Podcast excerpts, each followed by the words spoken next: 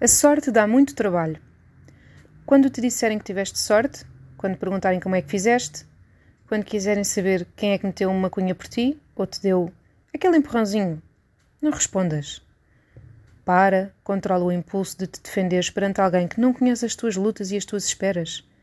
Visualiza o pinguim fofinho de Madagascar. Smile and wave, baby. Sorri e acena.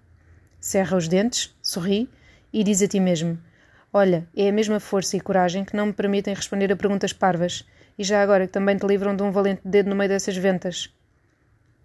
E depois? Depois trabalhas mais ainda, não paras, nunca. Esse ruído de fundo? Prometo-te que vai ficar mais distante a cada dia que passa.